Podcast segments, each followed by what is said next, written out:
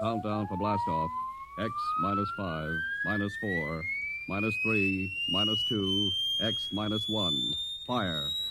Hola, buenas, buenas desde hace cinco minutos, ¿vale? Porque si alguien lo estaba oyendo, eh, la hemos liado. Hemos liado, La hemos liado bastante con los micrófonos. Si alguien se ha oído la intro, pues eh, vamos a rehacer toda la intro. Eso es. Vamos a además con las mismas palabras, porque es verdad, esto te- está todo, todo- todo guionizado, claramente, como todo el mundo sabe. Bueno, pues nada, bienvenidos al Con de Rocks, ¿vale? Los que os hayáis eh, perdido, habéis aparecido aquí. Eh, el programa la última vez salió mm, también sin mí, que han decidido invitarme. Pero bueno, no, no sé por qué. ¿Cómo? ¿Qué- por, qué- por contrato, ¿no? Esto es- ¿Te vas a estar aquí por contrato? Hombre, eres mm, fundador Soy- de, de este imperio de podcastil. Yo vengo, vengo, vengo por la ginebra, la verdad. Bueno, eh, empezamos. Bueno, eh, a, mi, a mi derecha, como es mm, tradicional y normal, tengo al señor eh, David de Mendolia, Eh, Muchas gracias, buenos días, buenas noches, depende de qué hora nos escucháis. compañero, compañero y sufridor de Karumi, ¿no? Eso es. Y a mi izquierda, pues Jorge Barroso, que está presentando hoy. está bien claro, porque si tú estás a mi derecha, yo puedo estar yo estoy a tu izquierda.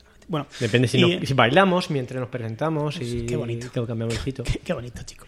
Bueno, y a mi izquierda no está hoy eh, Jorge Lería porque por primera vez en su vida está trabajando, ¿vale? Que es algo que no nos va a hacer, pero ha decidido hoy trabajar. A un día que trabaja, ¿eh? no trabajó el 12 de octubre. Me gusta tu consistencia en, lo- en los chistes. Me, me- me- sí, claro. me encanta. Es que lo tenía preparado en casa, o sea, lo escribí, lo, lo escrito esta mañana. A ver si me inventar chistes nuevos, ¿sabes? No, no, me parece genial. Perfecto, pues nada, está trabajando, que lo sepáis. Ahí si alguna vez le veis trabajar, está trabajando. Y nada, y hemos invitado a, a dos grandes a, a personalidades célebres del mundo, del mundo del desarrollo. ¿vale? Y tengo a mi izquierda al grande eh, Modesto, presidente, otra vez. ¿eh? Otra Retiro. vez, sí, otra vez presidente. No, yo. ¿Qué tal? ¿Qué tal? Ah. ¿A qué te dedicas, Modesto? Cuéntanos, ¿qué, qué haces en tu día a día otra vez? Otra vez. Nada, pues después de dedicarme varios años a, a currar en consultoría, de- siempre desarrollando, pues desde cosas grandes, cosas pequeñitas, mm, las pequeñitas más divertidas normalmente, curioso. Eh, nada, llevo una semana y pico trabajando en una empresa que se llama Ida Canarias, que nos dedicamos a hacer un producto de temas, bueno, varios productos de temas de sector automoción. Guay, se ha ido, se ha ido al otro lado, se ha ido al lado oscuro. Al lado- al lado Lo oscuro. oscuro no sé. El lado- el lado oscuro no es la consultoría. No lo sé.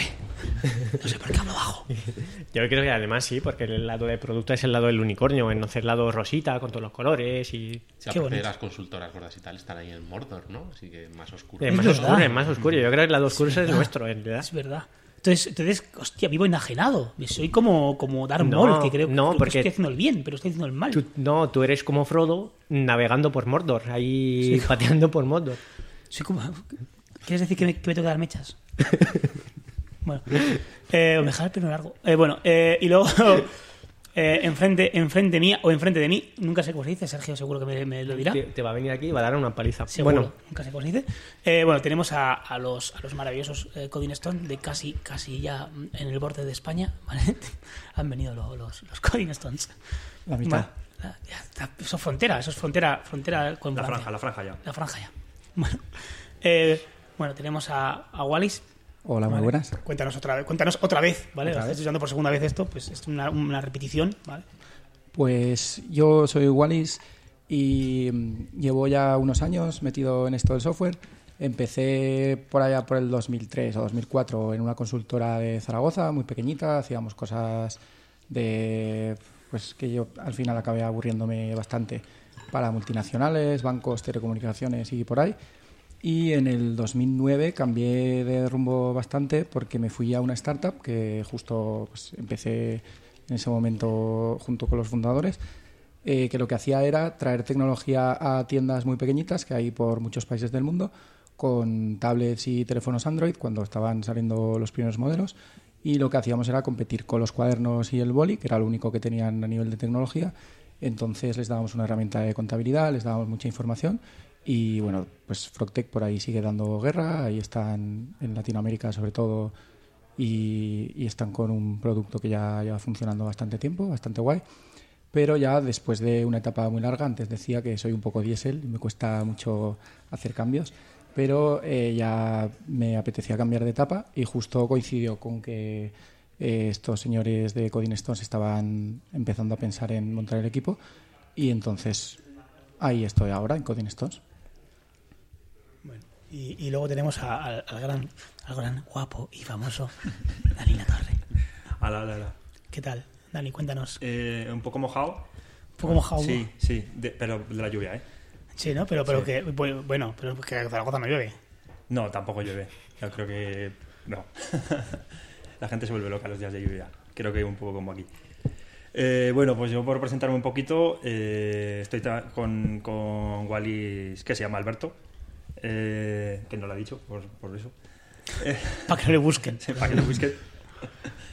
Eh, y eso, estoy en Coding Stones, que bueno, y anteriormente he hecho más cosillas, pues desde trabajar en una pequeña consultora que se localizó en, en Huesca, en el parque tecnológico que hay en Huesca, una software factory, estuve ahí una temporadilla, luego pasé a una agencia de internet, luego ya como me cansé de lo de tener nómina, pues como hace, hace unos 10 años me puse de freelance, Eh, en mitad de camino monté mi startup, fracasé estrepitosamente, que yo creo que es lo que nos pasa a casi todos los que lo intentamos, pero bueno. Bueno, está bien. Y no, bueno, luego volví al tema de freelance, pues bueno, contractor tal, y un día pues nos empezamos a juntar gente que nos conocíamos de la comunidad local en Zaragoza y tal, de, la, de gente que estábamos metidos en varios grupos de usuarios, el grupo de allá, el grupo de lo que sea, ¿no? Pues gente que nos gustaba Códigos anónimos. Alcohólicos Anónimos. No sé, no, aquí- no sé qué estoy haciendo aquí, en Control de Rocks, pero bueno. Te estamos poniendo placebo, no es vodka. Y nada, y al final pues montamos un equipillo, eh, cinco personas, ahora estamos cuatro. eh, una, bueno, no sé si somos más de una empresa o una una marca, una, vamos, que al final todos somos socios, todos eh, participamos y bueno, casi como una cooperativa. Que a decir, una cooperativa. me está así- Si no fuera del mundo informático, lo podríamos llamar una cooperativa. Sí, sí. O más sea, o como una hippie. Sí. No, no, pero no digo por lo que sois en el día a día, pero de la forma que lo explicas. eh, sí, sí, sí, sí. pero Sí, la verdad que por compararos con, con otra gente que ahora no me acuerdo cómo se llaman, pero que también son un grupo de diseñadores que trabajan eh, por aquí, por que está tienen la oficina por Lavapiés, eh, que también se identifican detrás de una marca conjunta y son todo, eh, pues sí, autónomo o freelance o como lo quieres llamar. ah, y eh, ellos se identifican también a través de una marca como ellos lo definen, pero desde fuera también para el mundo que no es informático, si te explica lo que haces y la forma que trabajas, te van a decir, eh, sois una cooperativa. Sí, sí, sí. Estamos al- al- algo más o menos cerca, no a nivel legal formal, pero sí que. Sí, sí, sí. A nivel conceptual, sí, eres una cooperativa. Sí, porque a nivel legal es una mierda una cooperativa, verdad. No, no, porque sí, hay que decir, también porque las cooperativas reales tampoco son eh, el el ideal que te imaginas que podría ser. Entonces, Pero bueno, eh, bueno, no, por no cierto- ve, pero No lo- no llevarme la contraria, ¿eh? Si yo estoy diciendo tontería. No, no, que está, está diciendo que se echan una copa, está hablando de, de Bueno, alcohol. sí, Echaros. bueno, eh, serviros, ¿eh? As a service. Estos son string as a service. Vale, eh, comentar eh, algunas cosas eh, que nos olvidamos siempre, pero que nos pueden enviar eh, preguntas por Twitter o por el chat si estáis escuchando en directo eh, o casi directo. eh, yo estaré atento siempre al chat o ahí al Twitter y nos podéis comentar. Eso es. Eh, ya os digo, eh, el, el tweet es eh, Code on the Rocks, ¿vale? Por cierto, si estáis escuchando esto en diferido, eh, podéis preguntar, pero no vamos a responder, ¿vale? Pero bueno, podéis hacer ahí, pues, por comentarios sexys o incisos mm, mordaces. Eh, estoy muy gilipollas hoy, ¿eh? Y bueno, también os podéis escribir por WhatsApp si tenéis nuestros teléfonos, ¿vale? Vale. Pero yo puedo empezar a preguntar la- lo que has dicho, así, si la consultoría es el lado oscuro. Es el lado oscuro, es verdad, no me la pregunta, ¿no? ¿Es el lado oscuro? ¿Es el lado oscuro de la consultoría? Vale, ¿Quién se atreve? ¿Quién se atreve? Respuesta gallega, Sí. depende, ¿no? depende, bueno, depende. Depende de qué.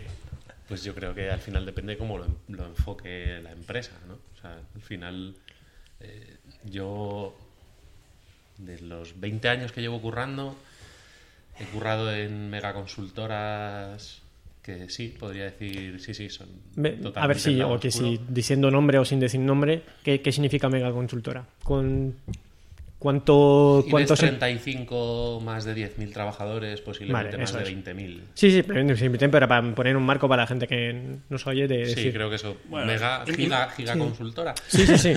Y, y más pequeñas también pueden estar en el lado oscuro, ¿eh? Eh, No sí, yo creo que es una cuestión de, de- de, al final de cuáles son los valores que, que tiene la empresa, ¿no? Y el tipo de. La, la forma en la que afronta el trabajo, la contratación, no sé, hay. Hay como mu- muchos aspectos, ¿no? Al final que te pueden hacer cruzar esa frontera de, de eres débil o no, o no lo eres, ¿no? Es- que a veces es, a veces es fina, claro, porque A ver, Yo voy tirando palabras ahí. Eh, palabra que mm, yo he oído muchas veces es em, cárnica carnicería, como quieres llamarlo, eh, de, de- de vender, vender carne al peso. Y eh, un poco esto que, asocias mucho el, mundo de la consultoría con, con el hecho de, de- de vender carne. Eh, La verdad que cuando yo empecé a trabajar en consultoría, an- antes de Karumi, que trabajé en consultoría grande también, mm, yo lo asociaba más a vender lavadoras. Me Pensaba que me vendían como si te venderían lavadora, porque eh, cogían como la lista de especificaciones de las lavadoras y intentaban venderlas.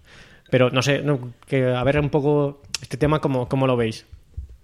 O sea, ahí mm, está denostada la palabra, eh, la palabra consultora. Yo creo que sí. Pero. ¿Vosotros huís? A ver, sí, por, por, por lo que ha pasado. el- bueno, ya hace unos cuantos años en el sector, que aunque luego haya empresas o, o- o gente igual más pequeñita que estamos intentando hacer otra forma de hacerlo. Hay gente que, yo qué sé, dice coaching a cosas que yo le llamaría consultoría, pero bueno. Que haya cada uno su nombre molón, yo qué sé, yo no me voy a meter. ¿Huís, huís de la palabra consultoría? Eh, Eso es lo que iba a decir. ¿Está pervertida la palabra consultoría? Yo creo que un poquito el- hay una diferencia entre decir hago labor de consultoría, ofrezco servicios de consultoría o soy una consultora. Creo que el soy una consultora a lo mejor sí que tiene ese deje negativo. Y hago consultoría, pues no tiene por qué ser negativo. Tal cual ahora mismo entiendo yo que la palabra... Hmm. El otro día, el otro día así. hablando, hablando con los 500, con los 540, eh, les jodía que le llamaran consultora. Les sentaba súper mal. Y yo, y yo decía, pero es que es lo que hacéis, sois consultores, eh, ¿qué hacéis? Consultar. Pues Sí, no, les. Usaban, es- usaban la palabra para meterse con Alfredo Casado y conmigo. Sí, ¿no? Eh, En, en Codesai, sí, sí, sí. Eh, era- nos llamaban, ah, consultores, tal, no sé qué. Y justo el otro día igual. Dije, pero si hacemos lo mismo. Sí, ¿no? claro, que al final, ¿qué hacéis vosotros? ¿Qué le hacéis a vuestros clientes? Pues, por lo mismo que nosotros. ¿Nos llamáis consultores? Pues vosotros también. Pero vamos, yo respondiendo a la pregunta de si, si está mal vista la palabra soy consultora. Ahí me da exactamente igual si me llaman consultor o me llaman, mientras respete lo que estoy haciendo y, y estén contentos con, con lo que yo hago al cliente, Yo, me da igual cómo me llamen. yo he hecho un poco de retrospective mía eh, est- esta mañana, pensando en esto, y, y uso, cuando presento la empresa, uso mucho la palabra, somos una consultora atípica.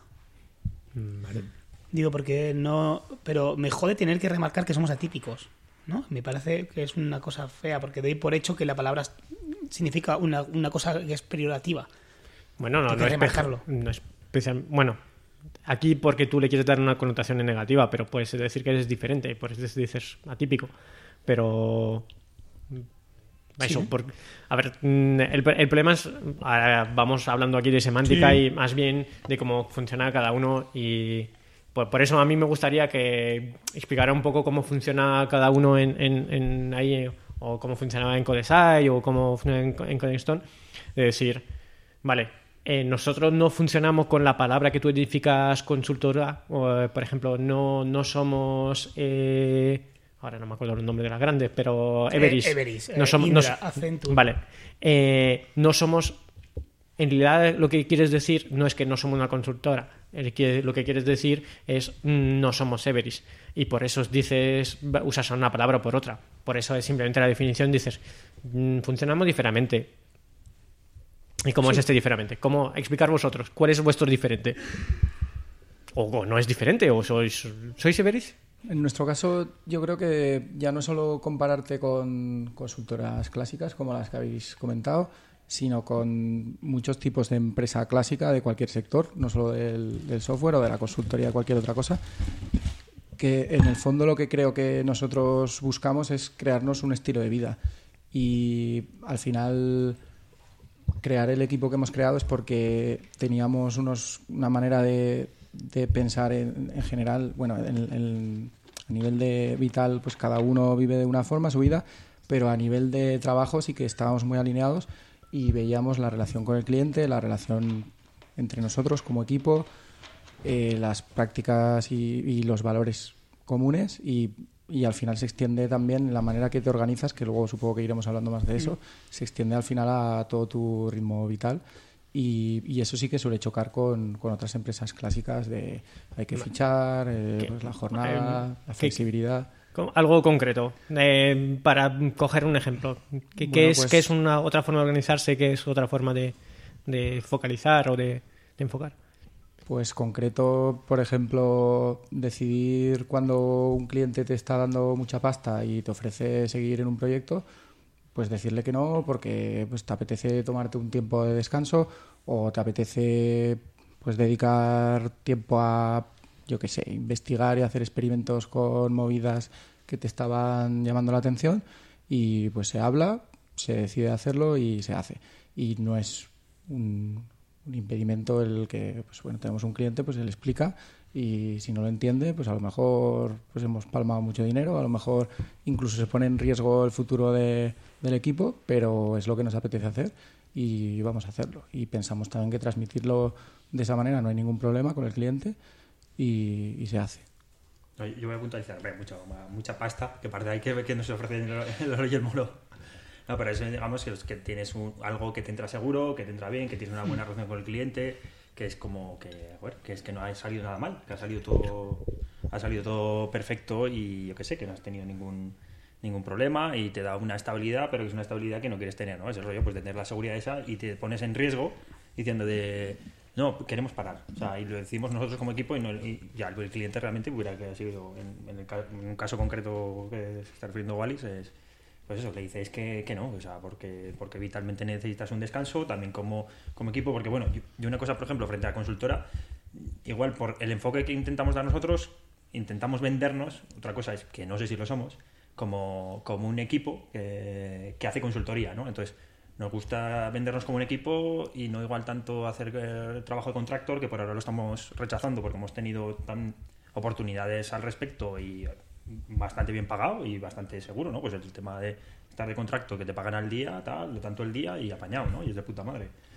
Y, por ejemplo, eso lo hemos rechazado porque queremos seguir trabajando como bloque y sí que hacemos puntualmente trabajos de consultoría, pues como estamos hoy igual y yo aquí en Madrid para haber trabajado con un cliente, haber estado pasando el día, el día con ellos y tal, y colaborando con ellos, ¿no? Y, y en eso sí que hacemos trabajo de consultoría, pero, pero en, en principio nosotros, nuestra intención es hacer proyectos como equipo o integrarnos dentro de algún sitio como, como, como, como equipo, ¿no? En alguna startup o en alguna empresa y es un poco nuestra idea. También es nuestro modelo y es un poco por lo que digo, no sé si exactamente somos consultoría o no, habrá gente que dirá que sí, hay gente que dirá que no, a mí me da un poco igual, pues por, por un poco... co- Nosotros cómo intentamos vendernos. Otra cosa, lo que seamos, posiblemente seamos una consultora, tampoco estamos tan lejos. Y, y tú, Modesto, que has pasado por, por las tres, has pasado por, por Codesai, algo pequeño, eh, muy familiar, por estas grandes eh, cárnicas, muy, perdón. Pero que Y- no son simplemente cárnicas. Bueno, yo, yo tengo amigos y- que trabajan No, en grandes. Sí, de sí, hecho, no, bueno, ya, yo y- no pasé, o sea, yo no pasé por el por la picadora. ¿Mm?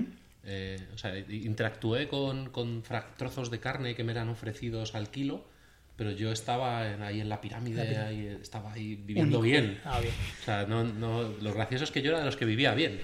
Lo que pasa es que, bueno, pues... Y, y luego, y luego Plain, que está un poco ahí en, en medio, ¿no? En una, en una cosa que Y, es... y tuve mi empresa también. O sea, Y también, empresa, ¿verdad? Que encima es lo mismo, pues igual que Dani. eh, A tomar por saco porque pues, no, supe, no supe hacerlo bien.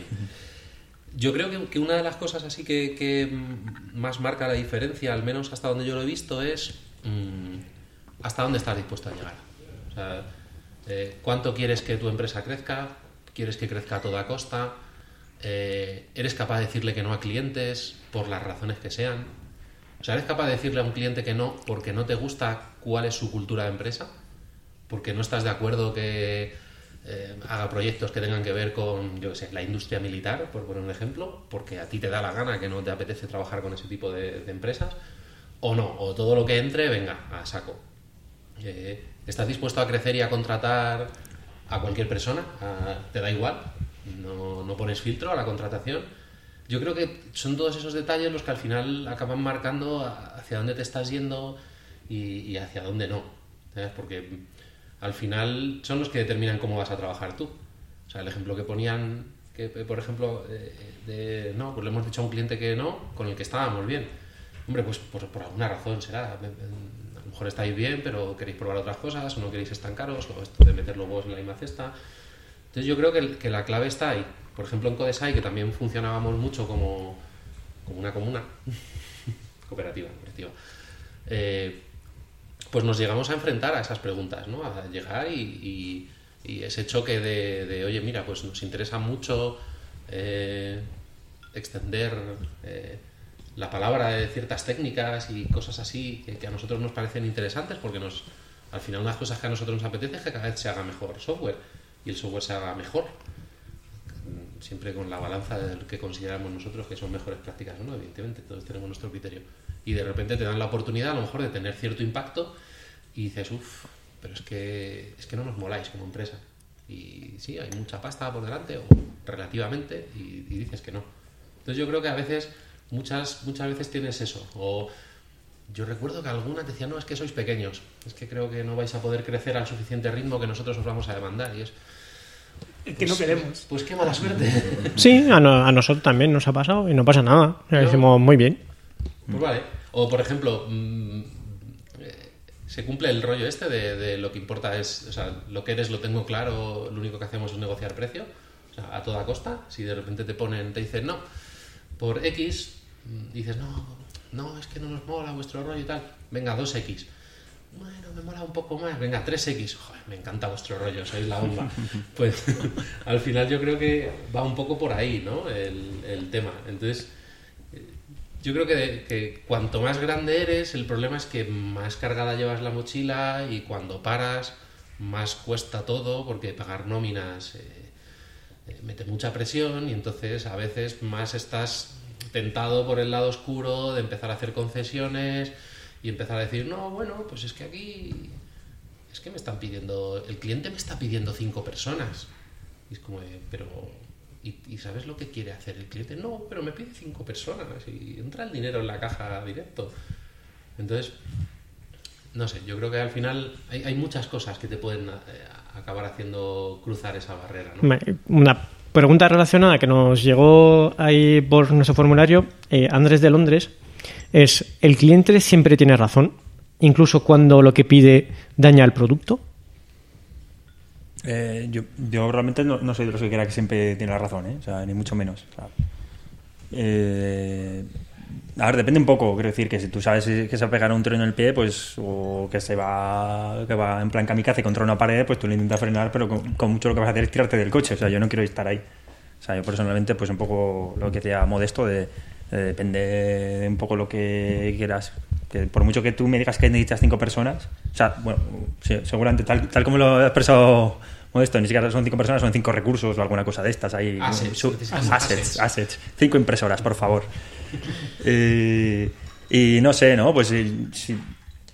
A ver, yo ahora mismo tampoco recuerdo ningún caso donde haya visto una cosa y, sí que hay veces que intentas guiar un poco a los clientes cuando crees que se están equivocando. Pero bueno, tú tienes tus límites también para irte. O sea, hay veces que le dices, oye, yo te digo que no estoy de acuerdo con esto, que creo que en tu producto iría mejor, yo qué sé, si lo lanzaras antes, si lo lanzaras más tarde, si tuvieras no sé qué o cualquier cosa. Bueno, intentas ahí, sobre todo pensando en producto, de, de- de tener cierta visión al, al- respecto, que puedes no estar de acuerdo, pero es eso, pues no sé, ¿dónde están tus límites? O es como hacer algo que digas que no me parece ni siquiera ético, o sea, que yo qué sé, ¿no? Entonces, la razón, desde luego, que siempre nos la tiene, vamos, siempre en duda. Nosotros siem- uno de los principios que tenemos siempre en la empresa es el de, de ser honestos. Entonces intentamos ser honestos con nuestros clientes. Entonces si vemos que algo eh, no creemos que esté bien, se lo vamos a decir. Y si creemos que... La verdad es que esto es como todo, ¿no? O sea, tú le puedes decir a una persona algo hasta cierto, hasta cierto punto y te puedes decir, mira, esto está mal, lo vas a pegar, esto no funciona, esto no es así, esto no sé qué.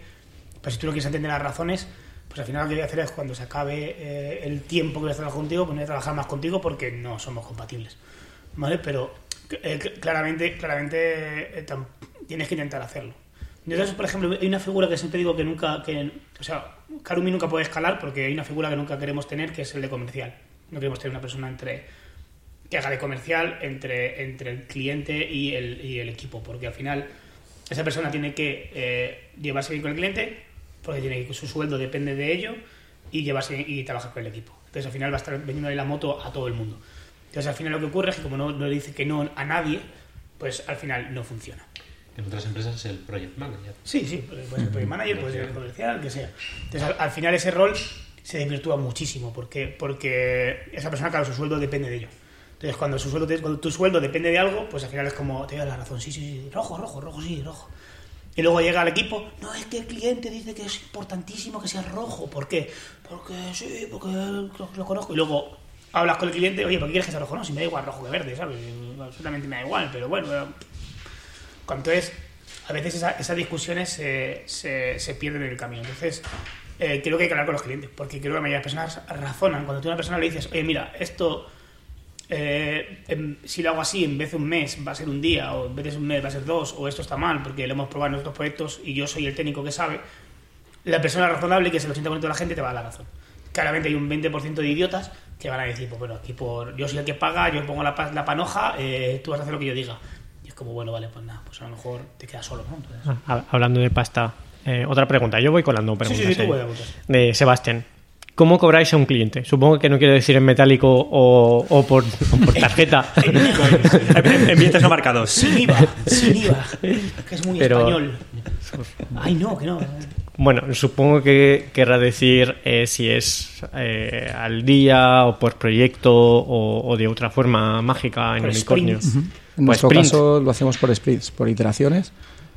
Y lo que hacemos es entregar valor de forma continua. Entonces, pues, normalmente en dos semanas aportamos pues, valor al producto, lo integramos y lo entregamos, se lo enseñamos al cliente y el cliente, después de esa iteración, pues le emitimos una factura.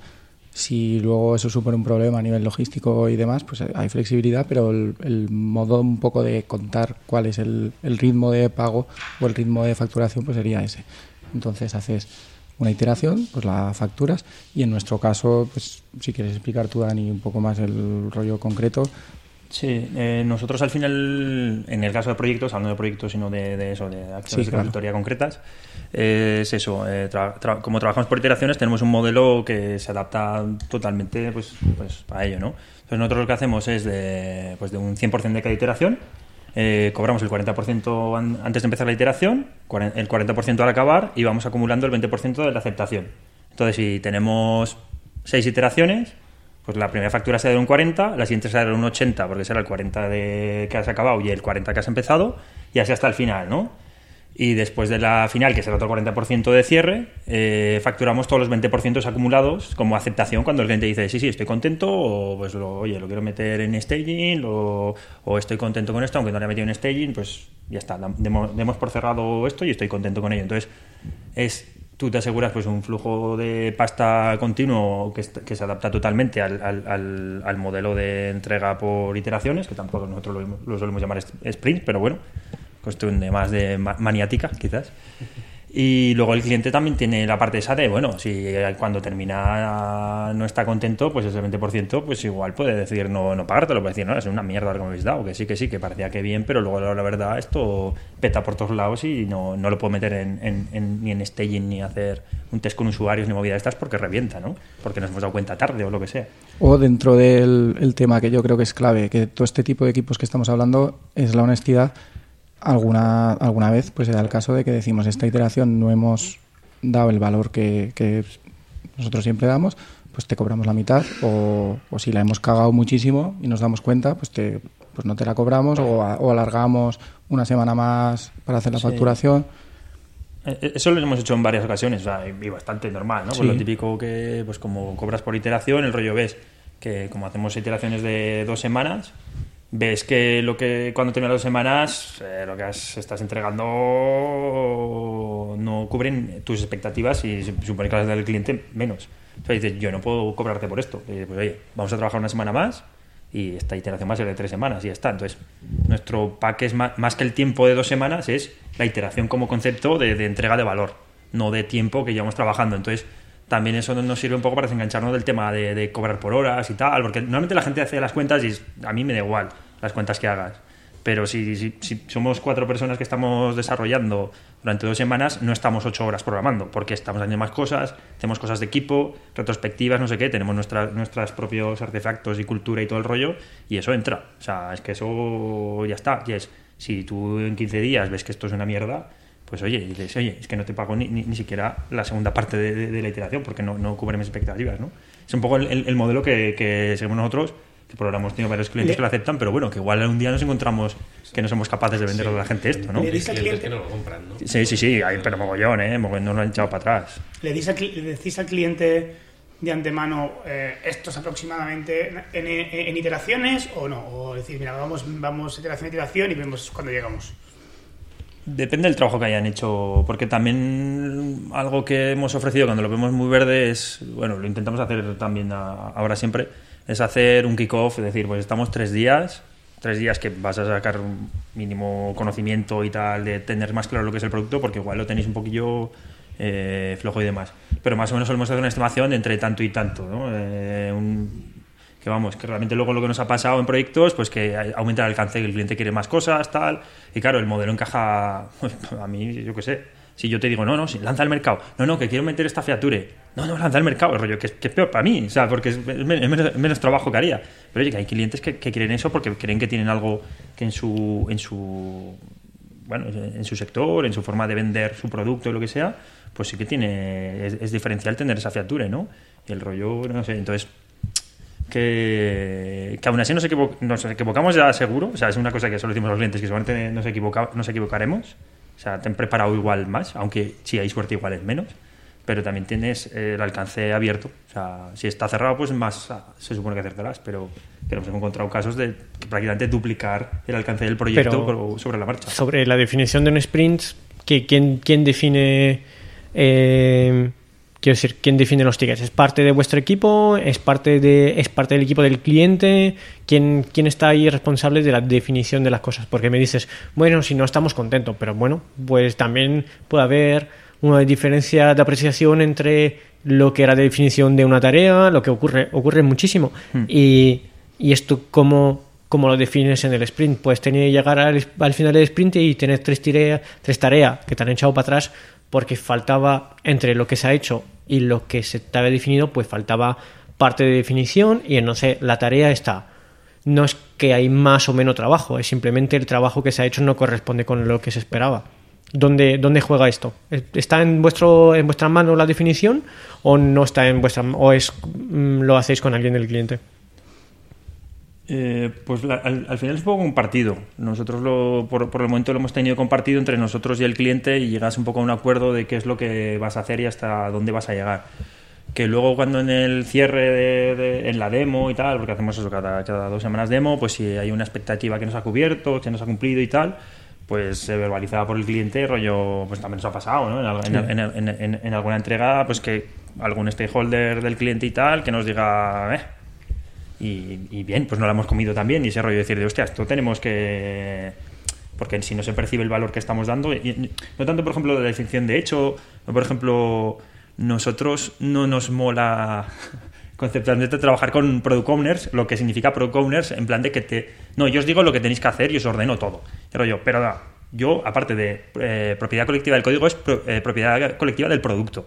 Entonces, me gusta de- debatir esto. O sea, otra cosa es que yo quiero trabajar con product managers porque me encanta trabajar con product managers, pero no con product owners que me, que me ordenen como, como, o sea, que ya me, me venga dado todo. O sea, en, en- en mi equipo, ¿eh? Digo, que en mi es que es equipo. una tergiversación del concepto de Total. product owner. Ya, ya, ya, pero, porque pero- pero como se suele significar su- eso muchas Claro, veces, claro. y yo es por ejemplo mejor decir de no, no, yo quiero trabajar con product managers. Con product owners a mí no, porque rollo, no quiero que me ordenen, o sea, quiero hablarlo con él y que lleguemos y que estemos de acuerdo, que es lo que tenemos que hacer. Al final, entonces- por dejarlo claro, lo que no nos gusta es decir, hablas de tickets o habla de user stories, lo que quieras. No nos gusta cuantificar el- la iteración en estas cuatro user stories son las que tendrás en la demo. Lo que nos gusta es tener una conversación con, con el cliente, trabajar en equipo y en esa conversación priorizar. Esto es ahora mismo lo más importante para nosotros. Tenemos un backlog normalmente está focalizado, solemos tener un backlog en dos dimensiones, tipo User Story Mapping, y vemos por las áreas de negocio, depende cómo dividas el User Story Mapping, qué es lo más importante ahora mismo para ti y qué es lo que, lo que más valor piensas que te va a dar, lo que más contento estarías si ahora mismo por A o por B lo pudiéramos sacar al producto y una vez que tenemos esa conversación, pues entre todos tenemos bastante claro que es lo prioritario. Cuanto más hagamos de eso, más valor te damos y más satisfechos estamos todos. A veces es más difícil con según qué tipo de cliente trabajar en equipo, tener esa conversación. Pues todos nos hemos encontrado pues impedimentos de todo tipo, pero intentamos la, lo máximo posible que se priorice y, no se cuantifique. esto, esto y esto no. Empezamos por aquí y si luego llegamos a más, pues más. Ya está. Estará hecho lo que nos dé tiempo y si estamos contentos con ello, pues adelante. Porque no sería la primera vez que nos inventamos nosotros tareas de más para mejorar el producto, para mejorar una feature, ¿no? Ese rollo de, de, hostia, esto va a molar, pues eso. Al de UX que se le ha ocurrido una movida de cómo resolver un problema de una forma diferente y como el cliente se fía de ti, pues bueno, igual hablas con él en ese momento, no hace falta que sea la demo, tal, y, y apuestas, oye, pues lo cambiamos en el camino, ¿no? Aunque igual no, no teníamos pensado hacerlo, hostia, así que nos da un valor diferencial, vamos a hacerlo, ¿no? Es que yo creo que tiene que ver al final con qué modelo de relación estás fomentando con tu cliente.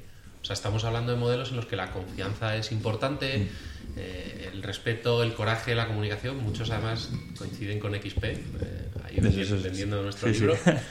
Entonces, eh, creo que es una de las cosas que, que marca la diferencia, ¿no? O sea, yo hace poco estuve en un proyecto en el que de repente ya como que, entre comillas, no había nada que hacer, como aquel que dice, y era ya, pero es que tenemos dos meses más contratados y nos los van a pagar, así que tenemos que inventarnos algo para hacer, aunque dé igual lo que sea, porque nos lo van a pagar. Y era, pero espera, un momento, no existe la opción de decirle que no, que no nos lo paguen, que tenemos otras cosas que hacer de otros ámbitos y ya está. No, no, no, es que la partida presupuestaria, es que no sé qué. Tal.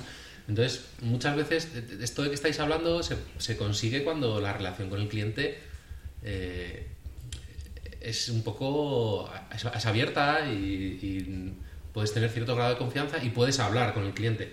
Que a veces directamente es que con lo que te pide el cliente que hables es con su contrato.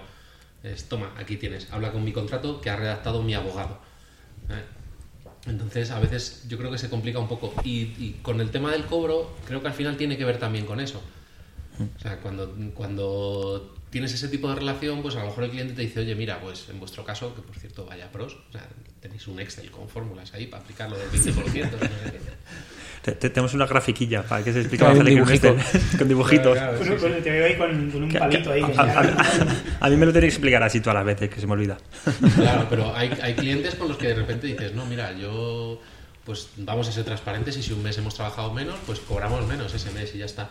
Y a veces el cliente lo que te pide es, vale, vale, pero como mucho lo que necesito saber es cuál es el máximo. Porque no me vale que este mes me digas que has trabajado poco, pero otro me digas que has trabajado mogollón. Y luego, claro, cuando el servicio es de consultoría, pues a veces va por días y cosas esas. Pero creo que la clave de todo eso es qué tipo de relación tienes con, con la empresa. ¿Qué- ¿Creéis, creéis que, que se puede vender un proyecto cerrado? Que te puedo decir, este proyecto vale tanto, te lo cobro, como hacen muchas empresas. ¿O creéis que deberíamos intentar, intentar luchar para que ese modelo desaparezca porque no tiene sentido y no es factible? Yo creo que se puede vender, decir, mira, mm, vamos a colaborar porque nos conocemos o lo que sea durante un año. Sí, sí, pero ahí no hay, ahí no hay un Pero ahí no hay un proyecto cerrado. Y, desde- y nuestras intenciones son estas. Las intenciones del cliente y, y las nuestras pues son acompañarlo durante ese año. Pero un proyecto cerrado, a mí me gusta una, una vuestra eh, en, en Pamplona, en el evento de Pamplona sobre de este año, la de estimar, estimar. ¿no? Sí. Pues, Pero, a ver, del punto de vista, incluso si no lo, no lo compartimos, pero en el punto de vista del cliente, yo puedo intentar, intentar entender cuál es su voluntad detrás de decir, joder, pero yo creo que me digáis que esto es tres meses y, o con, eh, y que me va a costar aproximadamente esto y que así lo puedo comparar con los demás. No tanto por... eh, no tanto por una fecha y puede ser por algunos clientes que, necesitan fechas, fecha de salida, con porque ellos mismos tienen cliente con lo cual tienen que, que- entregar cosas, ah, pero también por una cosa de comparar, poder comparar proveedores, eh, de decir, mira, es que X me lo hace en dos meses y Z me lo hace en cinco. Ah, Yo ahí creo que la clave es el orden de magnitud. Tú le puedes dar un orden de magnitud porque no es lo mismo 3.000 que 30.000. Entonces el cliente ya sí que se hace una idea de estamos hablando de un proyecto de este tamaño o de este otro. El que te va a costar 25.550, mm, pues no nadie lo puede decir. Nosotros tenemos dos casos que, dos casos que me, que, me, que me flipan. Uno fue hace poco, de unos tipos que venían a presentarnos una idea que tenían que hacer, y cuando terminó, la reunión, yo estaba mirándole y yo decía, esto se tarda entre uno y dos años en hacer, porque era, era, inf- era infinito, todo lo que iban a hacer era infinito. Y bueno, ¿y esto cuánto se da? ¿Cuánto, cuánto tardaría y cuánto nos costaría? Y yo, pues mira, todo lo que hay no te lo puedo valorar porque hay muchísimo. O sea, solamente hacer el desglose me puedo tirar dos meses para hacer el desglose de todo esto que hay que hacer aquí. Y decía, no, es que hay una empresa que nos ha dado ya un presupuesto que nos lo tienen en, en cuatro meses o cinco meses y que, y que le paguemos la mitad por adelantado, no sé qué. Y era como, era como, puto sabréis. O sea, yo personalmente no me fío de esto porque, porque hay mucho trabajo, hay muchas cosas que estaban en el aire, ¿sabes? Muchas cosas que, que es como, y esta información de la saco, y esto de dónde viene, y dónde vas a obtener esto, y esto de dónde viene, ¿vale? Y Eso uno, y otros que, que, que me decían, que yo tuve una, una entrevista con ellos, una reunión, no sé qué, y nos dijeron, bueno, y esto tiene que estar eh, para tal día, porque tenemos una campaña para tal día. Y era, esto que os pido, tiene que estar todo para tal día. Y fue como, mira, no. Y digo, y te voy a decir una cosa, eh, no va a estar para ese día. Y si alguien te dice que va a estar para ese día, te está mintiendo. Yo ya es lo que te digo. Y pasó que al final no lo hicieron con nosotros, lo hicieron con otra empresa. Y nosotros le dijimos, mira, se tardarán en hacer entre 5 o 6 meses. Y, y, y eh, dijeron, no, en 3 meses tiene que estar. Y esto se tarda 5 o 6 meses. Bueno, pues pasaron 5 meses y nos encontramos un tipo que trabajaba eh, en la empresa que lo estaba haciendo. Y que estás trabajando en este proyecto. Y fue como, y, ah, ¿y cuánto lleváis? Pues llevamos 5 meses. Y yo como, claro, es que el software se tarda en construir esta el software. Y eso hay una cosa que es súper difícil que la gente lo entienda.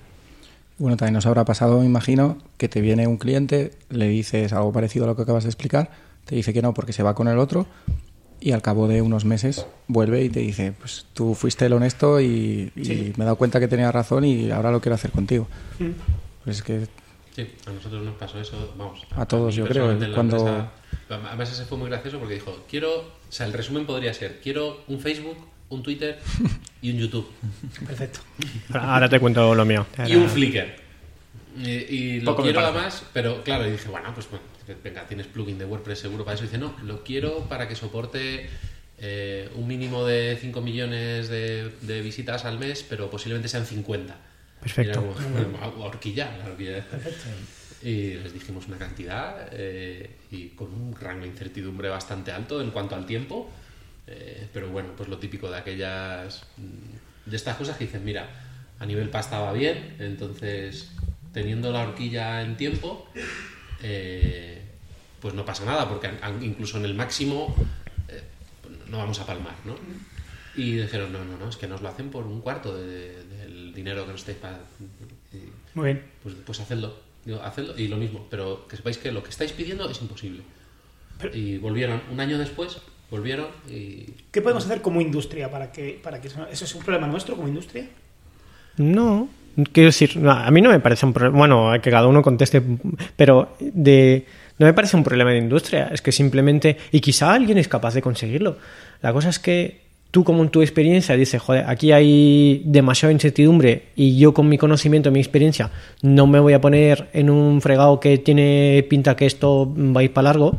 Como, a nosotros nos pidieron eh, eh, un Facebook más LinkedIn de la noche. Eh, literalmente. eh, y cuando, para cuándo tenía que estar, tenía que estar para dentro de tres meses. Y le decimos, "Mm, esto no, no puede ser. Eh, y decían, pero tenemos pasta. Y digo, "Si el problema no es la pasta, es que me parece muy bien. Digo, bueno, a ver, a ver, un problema, un problema es, pero que decir que está muy bien que tenéis pasta, pero digo, el problema no es este, es que falta un montón de definición para de aquí a tres meses para saber cuál es el alcance. Y digo, y también hay otra pre- pregunta que nosotros solemos hacer, dependiendo del tipo de proyecto, es decir, ¿qué estáis dispuestos a quitar? ¿Qué estáis dispuestos a quitar de este producto? Eh, o, a ver, esa es la forma que lo digo yo y al, cliente le digo más bien cuál es la parte más importante de tu producto e intentar enfocarlo de una forma positiva de decir, mira, esa es la pieza más importante en la forma de validar tu producto, pues vamos a tirar por ahí. Sí, una, una cosa que a veces valoramos y que nos ha, nos ha funcionado en algunos proyectos, cuando hay un grado de incertidumbre muy tocho, o sea, cuando dejas un proyecto que no saben lo que quieren, no tienen todavía UX, no tiene definición, es como, mira, hacemos una cosa, eh, trabajamos con vosotros tres meses, nosotros vamos a trabajar entre tres y seis meses aproximadamente, trabajamos eh, con vosotros tres meses, eh, esos tres meses trabajamos de vuestra mano, os ayudamos a definir el producto y hacemos un, contrato de mínimos, o sea, como mínimo vais a tener una aplicación en el store funcionando, que tiene lo mínimo que nosotros creemos que es lo mínimo con vosotros de producto viable. Y cerrado. Y cuando, claro, cuando la gente viene a nosotros, también es verdad que nos quitamos unos cuantos clientes que no nos interesan, pero la gente que entra por ahí, pues acaba muy contenta porque, porque, porque salen muy bien. El problema, claro, es que supongo que habrá mucha gente que le dé miedo eso, porque es como, joder, y estos tíos a lo mejor me hacen una puta mierda. Ese contrato de mínimo que es, ese mínimo que es un mojón y he perdido tres meses de pasta, ¿no? Entonces, eh, construir esa, esa confianza también es complicado. Yo creo que mm, también el definir esos mínimos depende del proyecto en el que estés, como decía Dani. Hay proyectos que te vienen con un alcance mucho más claro.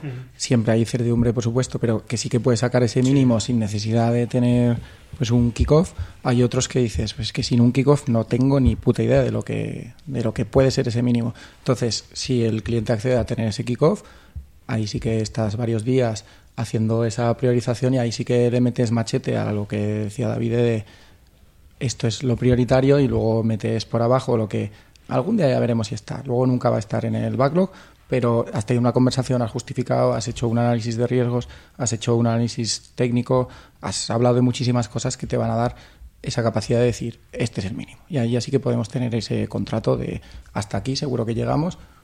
Pues todo el mundo se puede confundir y no llegar, pero depende del tipo de proyecto también. Hay algunos que lo puedes hacer así un poco más a, pues a oráculo, hay otros que no. Queremos hacer una ronda de preguntas ahí un poco Sí, sí. rapidita. Ahí, rondo gitano. Rondo gitano. Ahí, Rebe. Eh, ¿Qué nos pasa con las piedras? Ahí no nos pregunta. Digo que en, en Karumi nosotros tenemos el, el lema de Rock Solid Studio, los Coding Stone, Let's Rock Your Product, con The Rocks, también los Rock Labs, querían mencionarlos, que también es otra consultoría que, con, con nombre de piedra.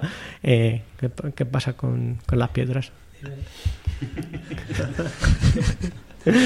Hay, hay otra consultoría con nombre de piedras, con, con una piedra por ahí. Sí, pues seguro, ¿no? Supongo. Supongo. No sé, no, bueno, da igual. ¿Qué pasa con las piedras? Pues no sé. O sea, bueno, yo siempre he explicado. No, no- Eh, Era Ana de Mallorca, perdón, por nada. No tiene sentido, no tiene sentido que explique lo. ¿Crees que, queréis que explique por qué es porque es Rock Sonic Studio? No, de- ya, ya haremos Ya lo he dicho un, muchas veces, ¿no? un- un especial. Ya lo he dicho muchas veces, ¿no? Lo de los tres, los tres estados del Vale. software. Em, eh. Eh, es para quien hayas trabajado con un. Bueno, perdón. Daniel de Shelterman o algo así. Es para quien haya trabajado con un cliente in situ am, y en remoto. ¿Cómo veis la experiencia? ¿Cuál preferís? ¿El cliente es eh, reacio a la segunda opción? Entonces, que la segunda opción era situ- situ era en- remoto. En casa del cliente. Ah, sí, eso, Sí, en- eh, Contractor con, con su gente, ¿no? sí, O sí. remoto. Vale, vale, vale. En su oficina. Bueno, no en yo- su casa, ¿no? re- re- Ah, re- no, no es que el CTO te cocine. Resumiendo, trabajar en la oficina del cliente o remoto. eh, ¿Cuál es vuestra experiencia? ¿Preferís eh, una mezcla de las dos? Bueno, yo, yo cuando estaba de freelance hice, bueno, modelo mixto de estar a veces de contractor en una oficina y, y demás, y a veces en remoto. Y, y bueno, era un poco raro porque realmente eres diferente que el resto del equipo, ¿no? Y, y mi experiencia es, bueno, pues para mí era más o menos cómodo, pero mi sensación era que para el resto del equipo que yo era un privilegiado, porque pasaba por la oficina de vez en cuando, cuando me apetecía, ¿no? Ahí, eh, entre comillas, y, y todo el rollo pues bueno, eh, teníamos un acuerdo con, con el CTO y tal, y, yo creo que para el equipo, para, para mí, pues más o menos bien, pero sí que sientes que estás generando alguna cosa un poco rara en, el- en el equipo, ¿no? En, en- en el caso este de, de mixto.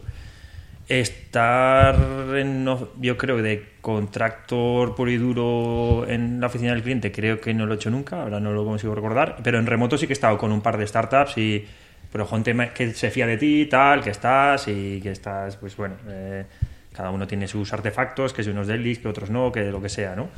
Y llegas a un acuerdo pues de X horas al día, lo que sea, y yo con eso más o menos cómodo, ¿no? Porque hay gente con la que ahí tienes confianza, se fían de ti, y oye, que da igual que vayas, que los Skypes estés en calzoncillos, ¿no? Y, y en camiseta, ¿no? Ese rollo de... Siempre de- cuando no te los vean, ¿no? Sí, sí, sí, es- eso, eso es, eso es. Estás con camisita tal, que parece que vas ahí muy de esto y, y, y es verano, tío, y estás asado de calor en tu casa que no tienes aire acondicionado. Hay que vestirse, hombre, hay que vestirse todas las mañanas.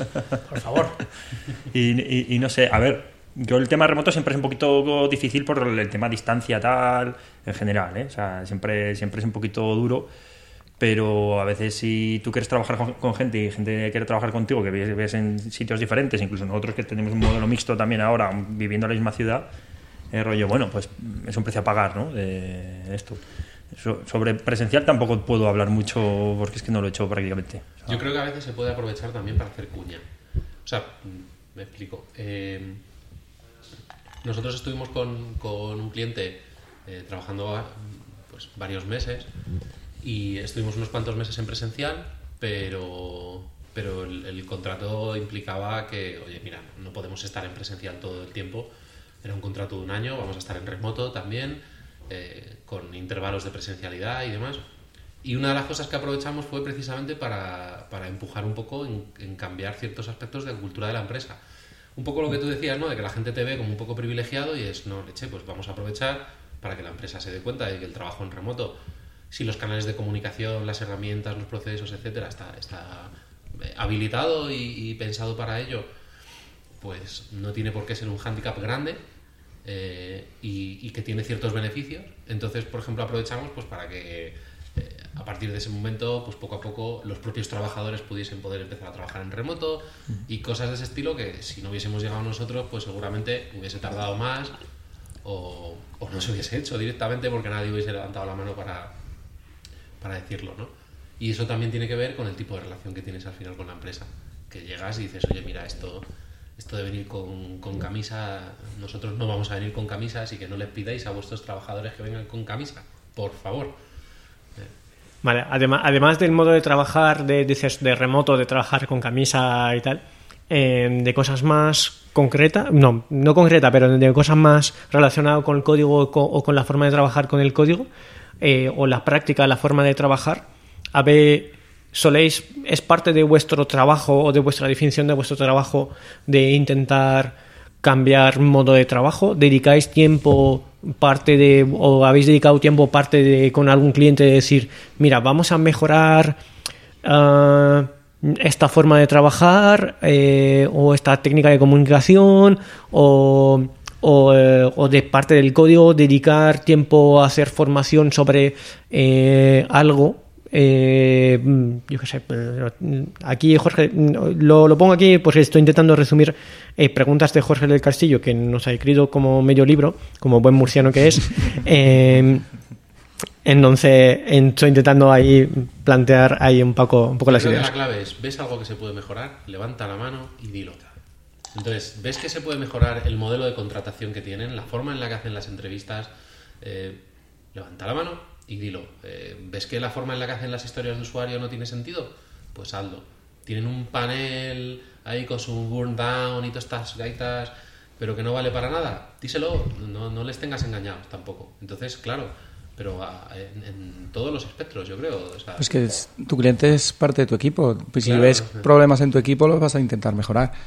Por ejemplo, intentamos participar en alguna daily cuando vamos en físico alguna daily, en alguna retrospectiva y damos feedback, pues a nosotros esto nos funciona, pues hemos visto que esto lo hacéis así, o incluso también aprendemos nosotros de ellos, pues que es bidireccional.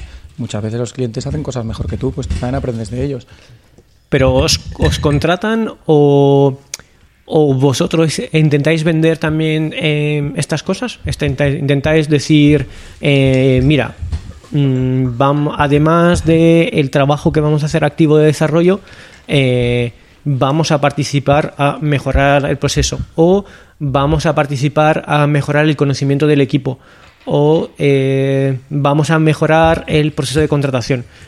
¿A- a ¿Alguno de estos puntos o otros puntos que están en la misma filosofía que no es vendéis o vendéis o os buscan por algunos puntos que no son el desarrollo? Hombre, yo creo que al final sí que el, el trabajar de esta manera también es un filtro para espantar a cierto tipo de clientes que hablábamos al principio de no van a trabajar ni de broma contigo cuando les planteas cierto modelo de facturación o de contrato o tal. Entonces ya suele venir gente que te conoce o que o a la que han recomendado al equipo y se entera de que pues, tienes buenas prácticas e intenta también contratarte para eso, aunque no sea a lo mejor su razón principal. Y luego hay otra cosa que, yo creo que también a nosotros nos debilitaría, que es que somos un equipo de, de proyectos que solemos cambiar entre un proyecto y otro y el cliente se queda con nuestro código, se queda con la parte del producto que nosotros hemos hecho con el producto y nosotros nos vamos. Entonces, si no hacemos cosas para que el cliente tenga el poder sobre ese código, sepa cómo trabajar de la misma manera que nosotros sobre ese código, pues sí, puede ser súper expresivo, puedes hacer un código muy fácil de entender, pero al final se va a dar una hostia. Entonces, también la labor de transmisión de lo que nosotros hemos estado haciendo implica que impregnemos un poco también de la cultura y de las prácticas que hay alrededor de, de cómo hemos creado todo ese, ese producto que les estamos pasando. A ver, nosotros tenemos dos cosas. La primera, bueno, sobre remoto, que siempre decimos, excepto que eh, la persona quiera, excepto, por ejemplo, nosotros hablamos con, con la gente de Karumi decimos, oye, mira, esta gente quiere que estés allí un mes o no sé qué, tal, si ellos quieren y les mola, que se queden. Si no, siempre decimos que como mucho, en remoto, si como mucho pues, podemos estar eh, in-house una semana al mes. Simplemente porque hay muchas empresas que, que es muy difícil trabajar en remoto. Hay empresas que no están preparadas para trabajar remoto y si no estás en la oficina no te enteras de lo que pasa, no te enteras de las reuniones, eh, no te enteras de, una, de una mierda porque, porque no están pensadas para trabajar en remoto. Entonces, bueno, una semana al mes puede estar bien. Y luego, otra cosa que hacemos sobre esto es, nosotros cuando vamos a una empresa y trabajamos, cuando somos parte de un equipo y no es tanto un proyecto que entregamos, sino que somos parte de un equipo, intentamos que eh, el- Int- intentamos que somos tus colegas. O sea, somos una, una peña que ha venido no a putearte, sino a ayudarte. Venimos a resolverte problemas y venimos a hacerte tu vida más fácil. Entonces, lo que intentamos hacer es, si vemos que en tu daily no funciona, vamos a hacerlo más fácil. Si vemos que tu código no funciona, vamos a hacerlo más fácil. Yo no vengo a imponer, o sea, no es como, mira, yo trabajo eh, eh, con este formato, o sea, que sé, me da igual que sea TDD, que sea eh, XP o que sea Clean Architecture o que sea una, cualquier cosa, no es yo trabajo así tú te encajas aquí, sino que es como, ¿cuáles son tus problemas? Yo soy tu colega y vengo a decirte cómo yo lo hago y ayudarte. ¿Vale? Y a, a veces, eh, con- yo siempre digo con que, con, que, con que mejore una cosa, ya me voy contento. O sea, como cuando si yo voy por la puerta al cabo de un mes, o al cabo de dos meses, o al cabo de tres, y, y hacen bien tres o cuatro cosas, ya, estoy, ya soy feliz. Ya es como, joder, ya por lo menos con que cuando vaya a poner el nombre, el nombre de un método o una variable, se lo piense dos veces, o, o que él se sienta mal porque ha puesto una pull request sin test, ¿vale? Diga, joder, qué mal, me siento, hostia, macho, si viene esto Jorge seguro que me echa la boca. ¿Vale? Jorge pensaría. Eso es. Pues eh, entonces, eh, eso, con eso ya, joder, ya más o menos muy feliz. Que sé que a lo mejor a, lo- a los tres meses se han olvidado de mí y solo se queda el joder, Jorge es un cabrón, ¿vale? O, o tal, pues bueno, oye, mira, no, no soy un cabrón, soy buena gente, abrazo a la gente, le doy abrazos a la gente y tal. Y, pero es, es difícil, ¿no? Es difícil un poco. eh, es, un, es una carrera de fondo, no es una carrera de sprints, ¿no? Y es mejor porque si yo, si tú dices, esto hay que entrar por este aro, te vas, y adiós aro, ¿no? Voy por otras preguntas. Eh, em, tú, tú- tú-. Eh, Jorge del Castillo, de, de Murcia, otra vez. Em, pienso que la experiencia te ayuda a saber cómo y cuándo saltarte las normas. Esos dogmas tan repetidos que pierden valor se aplican como tal, sin, eh, sin miramientos. ¿Habéis tenido que tratar con personas que se hayan saltado principio de pro de mejorar productividad y llegar a una deadline importante a nivel de empresa o cualquier cosa así? ¿Soléis pensar que es porque no sabe lo que hace o intentas ir más allá y detectar cuando hay experiencia detrás? Y que realmente puede tener, sentido el approach. Voy a intentar resumir eh, toda esta parrafada. Si, no- Eh, sin tener sentido. si tiene sentido, eh, algunas veces saltarse la norma para llegar a una deadline o eh, ver, porque también resumiendo otra pregunta que, que- que hace Jorge del Castillo es que a veces eh, pues tú tienes tu modo de funcionamiento que te parece muy bien, pero el cliente tiene que entregar eh, una cosa la semana que viene sí o sí por am, razón X. Eh, la razón pueden ser varias, no que son X porque son desconocida, pero por ejemplo una campaña de publicidad, porque una entrega a un cliente, un contrato que él tiene detrás, cosas de estilo. O- Unas, olimpiadas, un mundial de fútbol.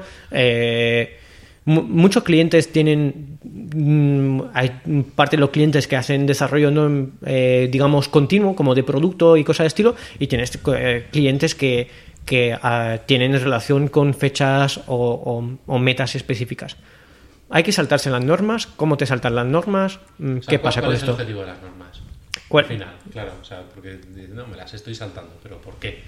¿No? O sea, al final las normas están ahí por, por alguna razón y a veces de repente es que el contexto tienen un contexto. Entonces de repente el contexto no es el adecuado, ¿no? Yo qué sé, si tienes esto para la semana que viene, vas a meter un millón más y no vas a necesitar sacrificar a ningún niño para conseguirlo. Simplemente es que mira, no lo vas a hacer haciendo TDD, por poner un ejemplo ahí. Pues, pues hombre, eh, la cuestión ahí time to market, que siempre y cuando luego, pues, pues depende. ¿Cuál es el coste de, de luego acabar? eh, ¿Cómo es esto de, de- compro deuda técnica en el banco, no? Pues me voy al banco de deuda técnica, pido un crédito y bueno, pues si me paso, si cuando pasa ese hito, de repente hay otro hito igual y después hay otro hito igual y después hay otro hito igual, pues lo siento, es que a lo mejor no me apetece trabajar contigo porque para ti todos son excepciones y grandes hitos del mercado. ¿Se suelen pagar las deudas técnicas? Quiero decir, una vez que has puesto ahí, digo, lo dices cl- al cliente claramente y porque hay buena comunicación, imagínate, y dices, mira, mm, sabemos que tenemos que salir porque hay una demo importante con, yo qué sé, los inversores o mm, por cualquier otra razón, eh, pero después esto vamos a tener que pagarlo. Se suele, uno, entender y dos, se suele dejar tiempo de pagar esta deuda. Yo, Yo- personalmente, yo en, en- en IBM lo hago. En IBM, cuando tengo que hacer un push de esos, le digo, oye, mira, esto queréis que esté para esta semana, ¿vale? Va a estar. Que sepas que la semana siguiente me dedican a limpiar este código, a limpiar este código y a, y a- y a prepararlo y a dejarlo bien y a, y a de- y a devolver el trabajo de mierda que he hecho. Normalmente, si el cliente ha pasado la barrera de precisamente de, o sea, si habéis hablado y ha llegado el punto en el que venga, nos hemos caído bien y, Mm, y vamos a trabajar juntos, pues normalmente sí. Vale. Eh, aplicas la regla al Boy Scout, eh, yo qué sé, no, por favor no te reserves un sprint para quitar deuda técnica, si puede ser, ¿sabes? No me hagas eso. Yo, yo creo lo que, lo que ha dicho antes Modesto, más que nada por, por remarcar, ¿eh? porque estoy pensando también en conocer gente freelance también ahí que, que trabaja en otros sectores, ¿no? Estoy acordando, por ejemplo, de gente que produce vídeo. Tengo colegas que hacen producción de vídeo y también, que es la, la- la otra parte, ¿no? Una parte es, vale, hay que llegar a no sé qué tal porque igual levanto X pasta de inversión y es una cosa puntual. Pero luego también hay clientes que tienen costumbre de siempre urgencia. Y es, y es, y es la parte que hay que tener mucho peligro porque si alguien tiene clientes hechos, quítatelos ya. O sea, Si la como recomendación. Eh, sí, sí, sí. O sea, más que nada porque eso, yo, yo eso, tengo colegas de otros sectores que, que yo, como eh, eh, tengo esa sensación de, de mi vida pasada de freelance, de, de haberlo vivido, el rollo de que hay peña que, que la prisa es el constante y es como su presión para todo el rollo, ¿no? Yo colegas que hacen vídeo, que hacen para un evento y tiene que estar tal día porque tiene una campaña, no sé qué. Es que, joder, tengo colegas que viven así, o sea, que cada tres meses tienen una de estas. Y que sí, que les pagan más o menos bien, pero igual se pegan dos días como quien dice sin dormir y sin ver a sus hijos. Aquí, y rollo troco. Aquí la, la- la gran movida es, es, eh, quién se come la mierda, quién se come el marrón. Hmm. O sea, la cosa es que, por ejemplo, yo cuando hacía videojuegos, eh, tú hacías un push para sacar el videojuego, lo sacabas, lo metías en una caja, lo ponías en una estantería y te olvidabas de ese videojuego para, para toda la vida. ¿Vale? Ahí estaba, estaba bien, salió, funcionaba y tal. Es que ahora, si yo hago software que está mal, lo más seguro es que o yo mismo o alguien se lo va a estar comiendo durante muchos meses, porque va a tener que mantenerlo, comerse ese código que está mal y tal. Entonces, ahí también hay un, hay un punto también de, de responsabilidad, ¿vale? Es como un punto de, joder, es que al final eh, es esa deuda técnica que hablabas antes, esa deuda, la deuda de que he hecho esto mal, pero es que esto mal me va a hacer que no pueda avanzar y que, y que, y que me esté en kilos, me esté eh, atascando porque ya voy arrastrando código que está mal, voy arrastrando malas prácticas y tal. Entonces, eso al final te va arrastrando. No te voy a sí. no te voy a poder hacer el delivery continuo porque por esa deuda técnica luego esa demo no va a tener valor. No porque no me haya esforzado, sino porque te lo había dicho. Yo creo que es lo que hablábamos al principio también de puede utilizar el cliente esa excusa de esto es súper urgente porque ya conoce un poco de qué pie cojeas y lo utiliza para hackear tu método de trabajo.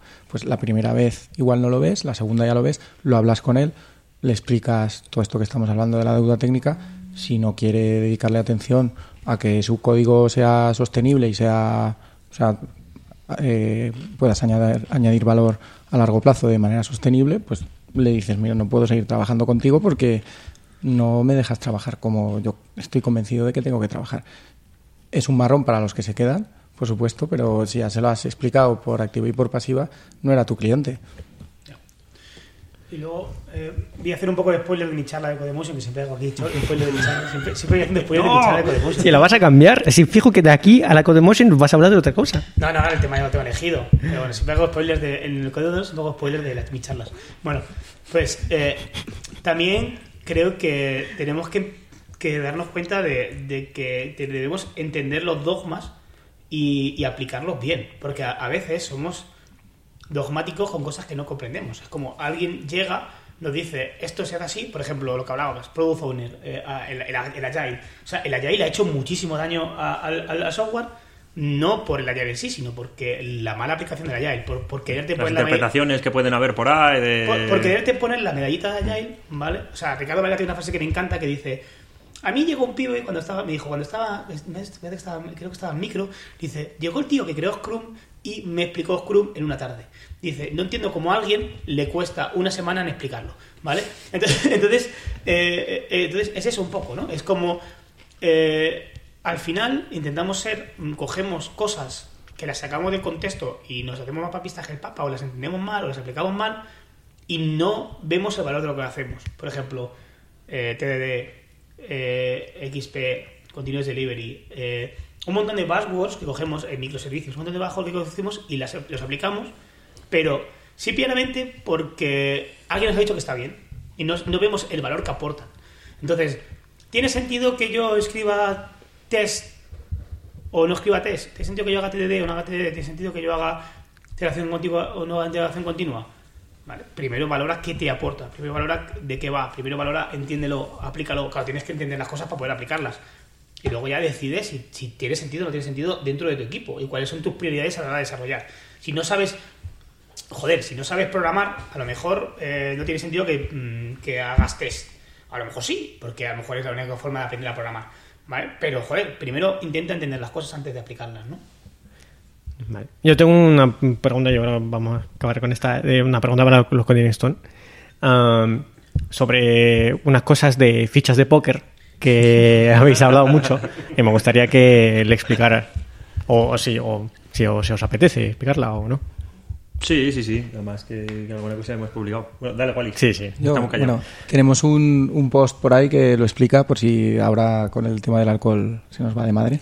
Pero básicamente es que cuando pues normalmente hemos explicado que facturamos cada iteración, entonces nos llega el dinero y repartimos entre nosotros la pasta que hemos facturado en función de una conversación. Entonces, la manera de, hacer la conversación por tener pues una forma de orquestarlo es con fichas de póker. Cada uno tiene, pues ahora mismo estamos cuatro, pues 25%. Pues si hay 100 fichas, cada uno tiene 25. Entonces es una especie de ceremonia que nos hemos inventado para tener esa conversación de, pues mira, yo este, esta iteración he estado pajareando mucho, ya lo sabe todo el equipo también, pero se, se habla. Eh, Normalmente solemos haber hecho retrospectiva antes, entonces ya tienes un arroyo un poco alineado, pues repasas pues un poco los tableros que tienes por ahí, incluso los que somos más despistados que no, no, apuntamos nada, los comís de la peña porque no tienes muy claro lo que ha hecho el resto de la gente y no sabes cómo dar cudos, porque el reparto es más que quitar, es, es, es dar a los compañeros, ¿no? Es la forma que estamos haciendo. Sí, y aprovechamos pues eso para hacer también un, una manera de dar kudos pues a través de las fichas. Luego al final tampoco quedan hay unas distancias muy grandes entre unos y otros, pero sí que es una manera de hacer retro de, del equipo, de cómo hemos estado a nivel personal cada uno cómo se ha sentido, qué es lo que ha molado. También cuando hay dinero de por medio igual parece que no, pero también afecta el decir, hostia, pues esto que hice parece que está molando el equipo, yo no era consciente de que daba tanto valor pues voy a seguir esforzándome por hacerlo igual de guay. O el propio equipo dice, pues mira, esto que ha, pues ha dado muchas fichas, nos sirve para mejorar, pues vamos a seguir haciéndolo o lo instauramos como, como una práctica para, para el resto del, de las iteraciones. Y más o menos... Bueno, sí. Dale, dale. No, ¿trabajáis siempre los cuatro en el mismo proyecto a la vez con el mismo precio de facturación? Quiero decir, ¿qué pasa si uno trabaja eh, seis meses en otro proyecto? Pues lo intentamos porque es lo que más nos está molando. Al principio sí que hablábamos de cosas más líquidas, de, o bien dividirnos. Una vez lo hicimos, por ejemplo, uh -huh. durante un proyecto, pues dos se fueron a otro, estuvieron unos meses, luego volvieron. Hemos hablado muchas veces de, pues, con otros equipos pues, de, este, de este estilo de los que estamos hablando. Hacer, pues... ¿Y qué pasa con las fichas entonces ahí? ¿Os tenéis que dedicar tiempo a, a, ver qué han hecho los demás en el otro proyecto? ¿Tenéis que estar encima? Lo, lo, ¿Solo los que están trabajando en los proyectos en, intercambian fichas? ¿Qué pasa? Eso es, lo solemos hacer por, por la gente que está en el proyecto. O sea, la gente que está en el proyecto, que al final, como na, nadie es obligado, ¿no? Al final, sí, sí. Bueno, la, la única vez que, hemos, que, nos hemos dividido, en realidad, que, que también tampoco está algo nada sistematizado, ¿no? Eh, pero el tema es, pues eso, eh, de ahora pues hemos venido nosotros dos ahora para hacer el trabajo de consultoría y el rollo, pues el reparto de pastas era entre nosotros dos. O sea, sé que hay una, una parte que se queda en el bote, que decimos, ahí en plan peña de pueblo. Eh, y, y esa, dejamos una, una parte de- de- del dinero en el común, que es para temas conjuntos y demás. Pero eso, el reparto realmente lo hacen pues la gente que ha ejecutado el trabajo, porque realmente el resto de la gente que no estado en el proyecto o no estado en la consultoría o en la formación o en lo que nos haya tocado hacer, pues no tiene ni idea de lo que ha pasado. Entonces tampoco puede participar de una forma activa porque no, no, no, no, no sé. Y pues, claro, si lo has hecho entre dos, ya no hace falta ni fichas de póker, porque es una conversación que yo, "Oye, ¿cómo lo ves? Pero no hay un poco un sentimiento. A ver, yo hago preguntas ahí de. Eh, en no sé ¿qui- quién va buscando el trabajo, porque quizás dice, joder, es que a mí me gusta más este y además paga más. O yo me, me gusta más el otro, pero paga menos.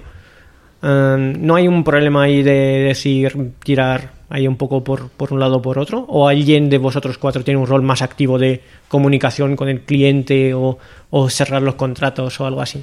Sí, pero eso en la conversación que tienes, pues a veces se recuerda y mira, te doy dos fichas porque tú eres el que recibe más leads y pues tú eres ahí más, más conocido, te vienen más clientes, pues te voy a dar porque no es algo de este proyecto en concreto, pero en este momento me he acordado y creo que ha pasado varias veces. Pues es que es más activo en las redes sociales, por ejemplo, que yo ahí soy el timidillo de los Coding Stones y no, no me pronuncio mucho. pues tapadillo. eso, eso, por ejemplo, lo valoro y pues doy fichas porque es una cosa que yo no estoy aportando. Pues te las doy y ya está. Si se me olvida, lo recordará otro. ¿Veis que es un modelo que puede crecer si mañana sois 6 o 7? Difícil. Yo lo veo difícil porque tienes que estar muy alineado. O sea, antes éramos cinco, ahora hemos, hemos decrecido, todo lo contrario, somos ahí el antiejemplo. Y, y lo veo difícil porque tiene que ser gente muy alineada a ello. O sea, no sé, yo por, joder, hablándolo con otra gente, otras empresas pues más que son más o menos parecidos, es yo no puedo extrapolarlo a, a- a gente que, que por mucho que, parece- que nos podemos parecer que Karumi, Codesai, tal cual, cada, cada uno ha buscado su movida, ¿no? Igual, Sí. que, que- que- que cada uno tiene cada equipo sus artefactos, sus, su cultura, su tal, pues eso es una cosa que hemos encontrado un poquito nosotros, que eso también fue un poquito en parte, aunque nosotros metimos el artefacto de las fichas de póker, igual para molar un poco también. ¿eh? Claro. Sí, a ver, se podría hacer sin ficha de póker, obviamente. Se entiende, se entiende, que, se entiende que es una metáfora, quiero decir. Sí, Son de de- Pega Pig, ya lo he dicho, sí, son de a tope. Sí que No, sí, pero- se podrían hacer con cacahuetes o lo que quieras, sí. Pero, por ejemplo, tampoco lo inventamos nosotros. O sea, no- bueno, yo que sé, con habas. ¿qué- qué- ¿Cómo quieres, quieres distribuirlo? Con, con, con habas. La moneda del developer. el con, cacahuete. con monedas de céntimo, con bitcoins. Con bitcoins. Me, Hombre, me han pues- entendido. joder. Pues me acuerdo un reparto, lo único que no teníamos fichas, que teníamos un rato muerto ahí que nos habíamos ido a otras oficinas. Intentamos hacerlo con bolitas de papel y fue un desastre. ¿Te acuerdas? ¿Cuántas tienes? No lo sé. ¿Eh? Si- no sé si lo cancelamos o al final dijimos todos igual. Ya que sé. Pero parece que no, pero el token este de la ficha de póker ayuda. Sí, es, es algo físico que es eso, como un kudos, ¿no? Que hay peña que hace las retros y se reparte kudos y estas movidillas, ¿no? Y es, pues al final no deja de ser algo parecido, pero simplemente es pasta. O sea, Y al luego, final- luego también es súper visual porque ves, si Eh, uno tiene un montón muy es. grande, ya estás viendo de un, o sea, aquí hay algo, ha pasado algo y esto no debería ocurrir. Normalmente debería ser bastante equitativo. Pero, pero quizá uno lo ha hecho mucho mejor este sprint que. Claro. Bueno, este Sí, sprint sí, o sí, este quarter que. sí, lo que pero no, no cinco veces más, ¿no? Que, Joder, es que el que no, menos. Nosotros no podemos. Si hiciéramos eso, Pedro, Pedro, Pedro se lleva todo el Se dinero. llevan todo el dinero y nosotros nos vamos a casa. Lo está Pedro aquí al lado escuchándonos. No, no nos reímos de él sin. Escuchando y sintiendo, diciendo, a ver si lo hacéis. Sí, A ver, no sé. que se note. Sí, Ah, pues- y luego el rollo que iba a decir Dani, Sí, yo creo, que- de la que- escuela valenciana. Que en ¿no? realidad, sí, sí, de la escuela de Levante. Que decimos a veces que realmente, pues eso, con la peña de, de No Flop Squad, Bico, la gente de la cueva, ¿no? Un poco, pues con, con- en su momento con Xavi, con Repli y tal. eh, Ellos nos dijeron que era su forma de repartir pasta, es decir, ¿para qué te vas a poner sueldo si realmente no tienes ni puta idea cómo te va a ir luego eso? Con- más que nada porque estábamos en- muy alineados con el modelo de iteraciones, tal. El tema es que hay iteraciones que cada uno puede cobrar diferente, ¿no? Y pues tenéis una conversación y lo hacéis con eso. Nosotros simplemente metimos el artefacto de las fichas de póker a modo de kudos, tal, pero en realidad fue... Pues vamos, le fusilamos la idea a ellos.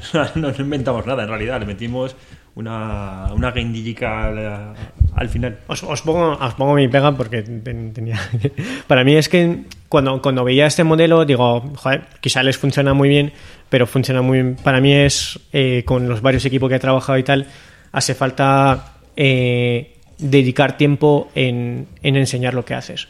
Y a alguna gente le gusta un montón trabajar, pero su punto fuerte no es enseñar, como eh, comunicar, no, no enseñar, sino comunicar lo, lo que hace. O, o hay tareas que son que dedican más tiempo a la comunicación y menos tiempo a la programación y cosas de estilo. Y entonces un modelo que me parece que, mm, que os funciona bastante bien, o creo que sí, que, pero que, que por eso quería un poco feedback vuestro y oír un poco cómo funciona, porque quizás es algo eh, que, que no funcione con todo el mundo. Hombre, eso es desde luego, vamos. Y a nosotros nos explotará en algún momento, lo tenemos No, clarísimo. no, joder, mm, ¿por qué? Hombre, a ver, a ver, Los pues podemos, hacer pelea de navajas por el nombre de un método, pero por la pasta por ahora no. También a veces no es solo el, el- el exponer lo que haces, sino si estás en un entorno de confianza y, y es al revés. Es mm, moléstate tú en ver qué han hecho tus compañeros. Es más por ahí.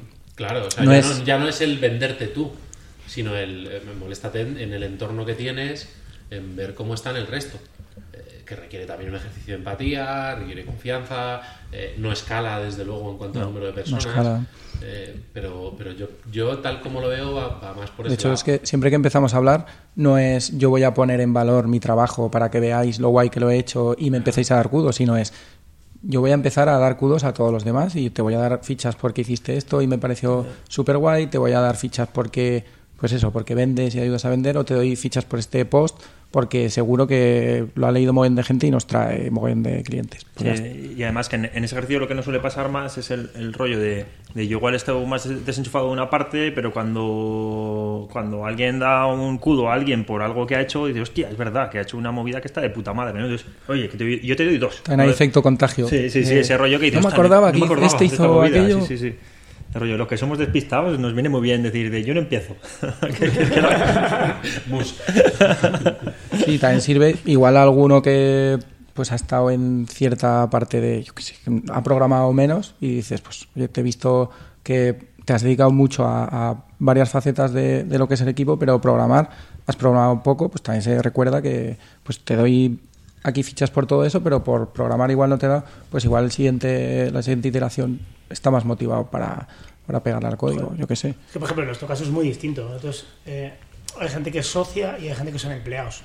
Entonces, me acuerdo que una vez estuvimos hablando, estuvimos hablando los socios de, de decir, oye, vamos a dar como dinero de beneficios, a, cuando estábamos viendo cómo íbamos a dar los, los bonus a los trabajadores y tal, era como, ¿y qué hacemos? ¿Damos los bonus dependiendo del beneficio que hemos hecho o del trabajo? Entonces decíamos, "Joder, nos parece muy injusto que una persona que haya hecho un trabajo de puta madre por culpa de que la empresa vaya mal o por culpa de que no conseguimos un contrato que está a sus capacidades o por culpa de no conseguimos dinero, que gane menos pasta. ¿Vale? Entonces era como, en ese momento nos parecía, a lo mejor en el futuro cambiamos hacemos un modelo mixto, yo qué sé cómo haremos, ¿no? Pero, pero como nos parecía muy injusto que el salario de un empleado no dependiera de su trabajo, sino dependiera de cómo le iba la empresa. Que a mí me parecía un, un poco injusto porque, joder, tú eres un empleado, tú estás aquí trabajando porque, Algo porque, porque muy estás habitual. trabajando. Sí, sí, algo muy habitual, pero por eso lo contrastamos con lo que están haciendo es. ellos. Es es. decir, el- yo recuerdo en la mega consultora eh, tenía una parte de mi sueldo que era variable y mi variable se dividía en eh, objetivos personales, objetivos del departamento y objetivos de la empresa. Claro, claro, pero a mí, a mí me parece súper injusto. No, no, no, no. no. Es- Bastante débil además, yo creo. sí, ¿eh? sí, sí, Es sí, bastante sí, débil completamente de acuerdo, pero era solo por contrastarlo, que, O sea, que- o sea, por, por constatarlo, mejor dicho. Quiero, que- quiero, quiero decir, o sea, si a la empresa le va de puta madre, o sea, quiero que le vaya de puta madre a mi empleado, ¿sabes? O sea, eso, eso es mm, honestidad un poco, ¿no? Pero, pero también creo que si la empresa le va mal, quiero que vaya, que, le- que si él hace un esfuerzo tocho porque vaya bien, joder, que sea recompensado, ¿no? Entonces, a lo mejor encontrar modelos mixtos es, es jo- es jodido, ¿sabes? Totalmente de acuerdo. Y luego también hay otra, otra cosa que es, volviendo a lo del estilo de vida, ahora mismo estamos en un momento, los cuatro que estamos en Coding Stones, que es muy distinto al de dentro de X meses. Sí, claro. Va a haber gente que va a tener hijos, va a haber gente que igual tiene... Yo no, eh, yo no. no. Va a haber gente que va a tenerlos, va a haber gente que va a reconocerlos. Igual putas. Entonces, es algo que también sale solo. Al final estás en un equipo con, con una alineación tan grande que si hay alguien que pues, cambia de, de etapa, pero ves que en este momento necesita más pasta, no, no, es, no es cuestión de pedir dinero, de pues dame más, qué tal, pero que es algo que también intentas que sea sostenible a largo plazo y si en este momento no estás aportando tanto porque tienes la circunstancia X que sea, eso no, no, quita que no vayas a tener unos ingresos mínimos como para que puedas seguir en el equipo sin preocuparte del tema económico. Siempre que tengamos proyectos y que tengamos clientes, que entre pasta. Cuando no entre pasta, pues a lo mejor cambia y lo del póker pues hay que cambiarlo por otra movida. Desde aquí, decir una cosa, eh, si hay alguien que está empezando a montar una, una consultora, una empresa, el peor modelo que podéis seguir es el que tenemos en esta mesa. Porque claramente es el que no te va a hacer rico. Si tu objetivo es eh, fase 1 eh, fase 2, fase 3 comparte el, comparte el, el, el, Cayenne, el Porsche Cayenne ahí, este no es el modelo, porque por ahí claramente no escala eh, y necesitas volumen para ganar más dinero. Entonces esto no, no va a ningún mejor, lado. Mejor bicicleta, que se va bien. Claro, claro. Yo me, yo me claro, yo No, me metí sí, en sí, esto por... sí, sí, por... el objetivo, primera palabra, asset, acuérdate de ella. Asset, asset, es importante. Las webs es de marca Webs. No, de momento no sé, Conga, Conga.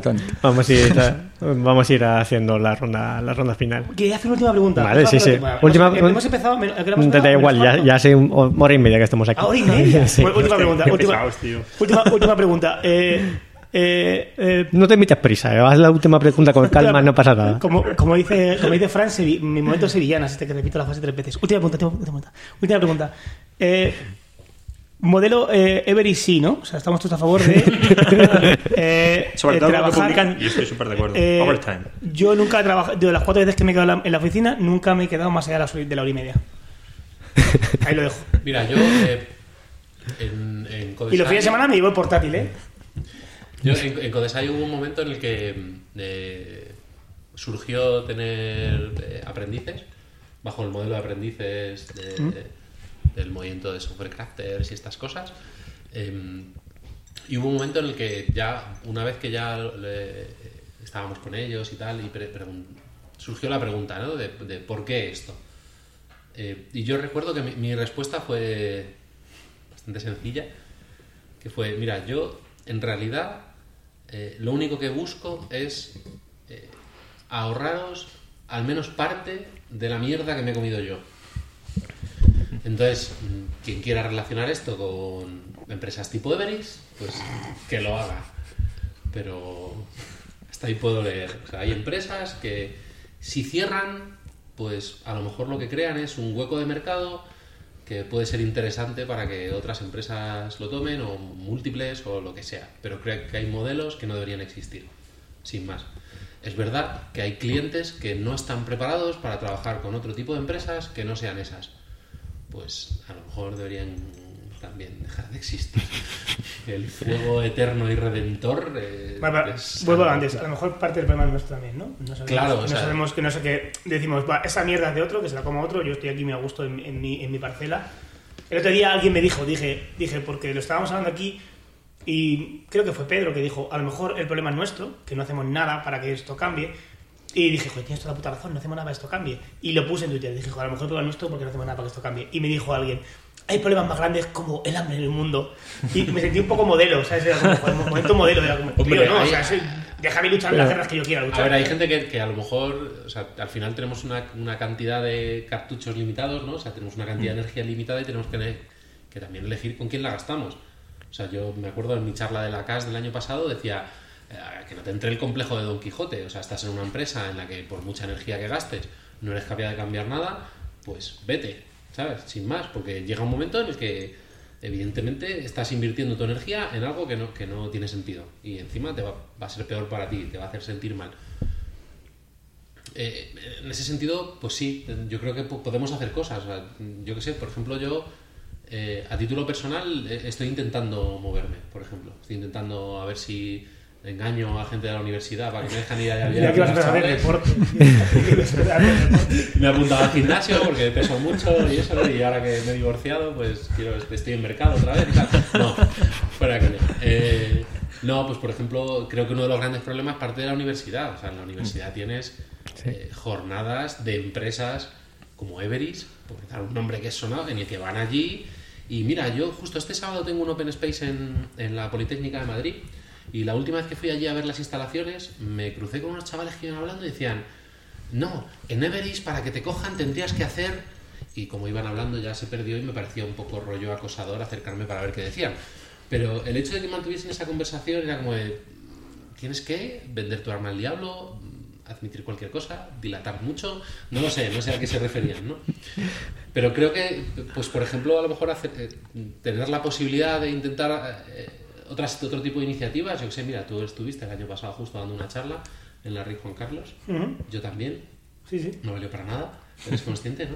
¿Por qué? Yo sí. ¿Por qué, ¿Qué pasó? ¿Qué pasó? Con- Pues, Contarme. fue mi peor charla. Bueno, esta charla, yo lo que hice, yo por lo menos sí, porque yo me senté, yo, yo lo que hice fue, no voy a daros una charla, voy a hablar con vosotros, voy a contar lo Vale. que sois capaces y había como 10 personas y hablé con ellos y les estuve contando, estuve sentado. Pero ¿por qué no valía? Yo, me- a mí me interesa saber por qué no valía para yo- nada. Lo mío sí que es, bueno, cuando estoy con conmigo después era como, joder, gracias, no sé qué. Bueno, Sí, pero eso está bien, ¿eh? Sí, quiero los decir. 10 chavales que fueron a la mía también dijeron Sí, lo mismo. pero bueno, 10, ¿no? Sí, sí. De hecho, fíjate, en, en Barcelona... Bueno, pero ha valido para algo, ¿no? Sí. Pues mira, yo creo que vale más para la gente que lleva más tiempo que para la gente que lleva menos.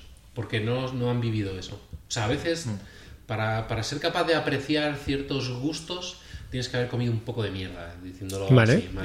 Pero por eso mm, na- me, me parecía bien la iniciativa de, de volver a decir. eh, para mencionarla aquí, no sé si la habéis leído el post de alguien, el blog post de alguien de, de, de Everis hablando, hablando sobre eh, la forma que tienen de trabajar, las horas que echaban, eh, etcétera.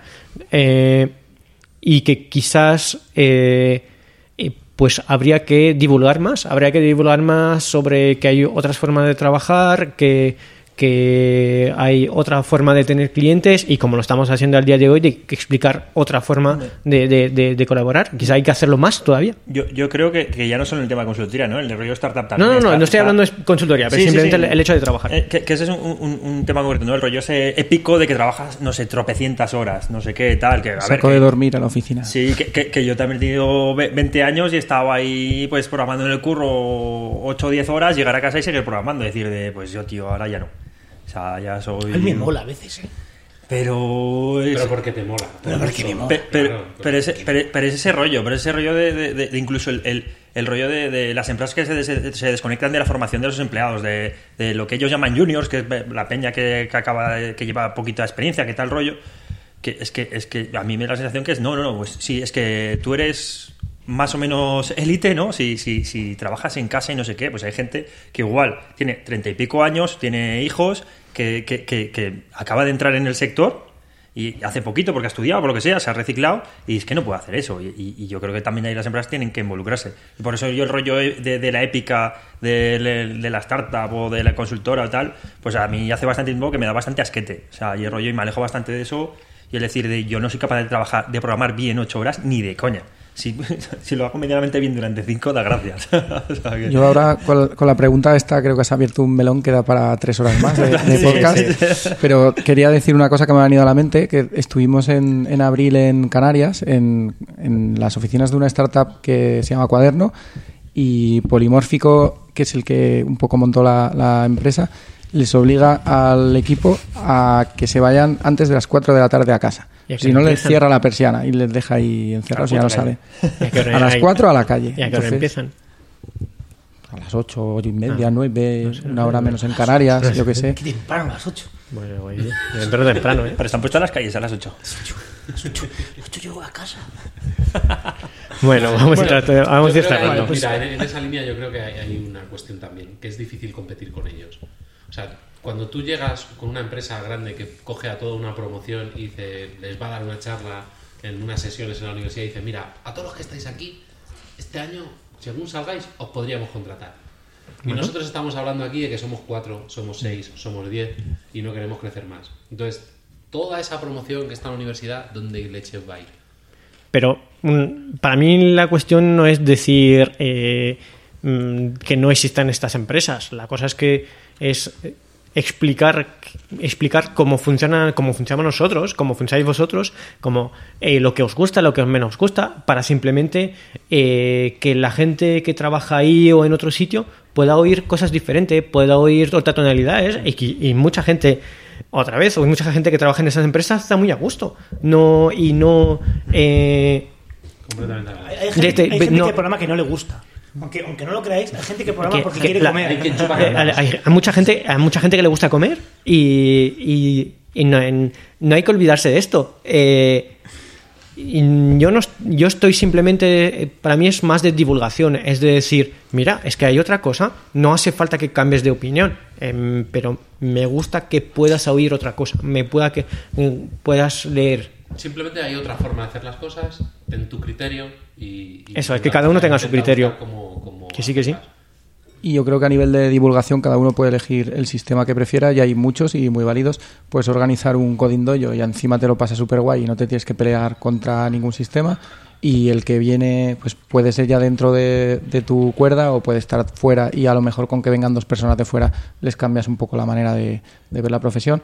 Puedes hacer algo como la de Bescola que tienen un proyecto de la hostia que el que no lo conozca que se meta en Devescola y vea lo que hacen, que, que hay comunidades de software craftsmanship de, de Londres que tienen problemas para acercar a las comunidades y, y que no saben cómo motivar a la gente y esta gente en Valencia está haciendo cosas brutales.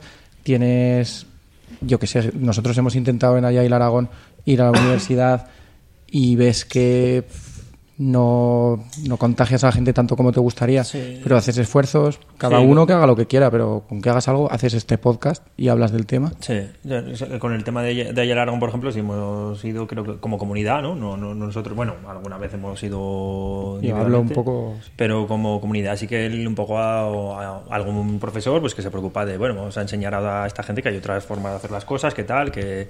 Y hay profesores que pues que te invitan a, a ir, a hablar, tal. Yo recuerdo también hace un tiempo a ir a hablar con chavales de, de un instituto de Huesca que estudiaban informática y demás, pues de, de FP y todo el rollo. Y no sé, no sé si realmente alguien se enganchó y tal. Sí que había chavalillos que parecía que salieron muy motivados porque te veían como peña normal, un poco más pureta, ¿no? Eh, tiene- tiene más años sin traje. Y, y contándome cosas con mi, con mi lenguaje, ¿no? Y sin decirme ahí, sin tra ahí todo trajeado, que vas a tener curro, no sé qué. Y, y había gente que, que, que se- se- chavalillos que salían encantados, que no sé de qué ha sido de ellos, que, oye, pero que no hayan terminado en una, en una cárnica, no lo sé, ojalá que no. Luego hay quien tiene su Padawan y desde el principio, con 18 o 20 años, ve que pues se trabaja de esta manera y dice, pues hombre, es que esto es evidente, había que hacer los test primero. Y nunca, lo que hablábamos antes de nunca se han peleado con estas historias y luego pues es difícil que acabe en una cárnica intentando cambiar las cosas, pero a lo mejor le has cambiado ya la vida a esa persona, ya es un hito que has conseguido. Bueno, pues aquí lo dejamos, ¿no? Vamos a hacer el último, hacemos siempre, eso sabéis, pero como aquí me- nadie llega, siempre digo que el que llega aquí que ponga un tweet y le invitamos una cerveza, ¿vale? Pero, ¿Le invitas tú? Le invito yo una cerveza, claramente. O sea, yo soy capaz, o sea, me Que da, me da. mensaje al móvil, ¿no? Eso es, que sea que me escriba por tweet. Oye, he, he escuchado esa parte, me das una cerveza, ¿vale? Y, y nada, entonces vamos, hacemos hacer como una última ronda donde cada uno dice una frase evocadora, algo así como eh, una, una arenga a las tropas. sí, sí. O un resumen, algo que les a las narices. O, o, o, yo qué sé, un publicidad, lo que queráis, o tu Twitter. Sígueme en Twitter, ¿no? No. Eh, no, bueno, como hemos tenido este cierre, yo creo que es importante decir que hay, hay otras formas de hacer las cosas que no implican que, que te traten como un trozo de carne al kilo. Pues. eh, no sé, pues yo, yo simplemente, pues. mm, en- por mi lado, con el rollo este tanto trabajando con clientes, como enseñando, como aprendiendo, porque joder, yo, yo aprendo todos los putos días de algo. Y no sé, intentar disfrutar, que al final yo ocurro con esto porque es lo más parecido que he encontrado no trabajar.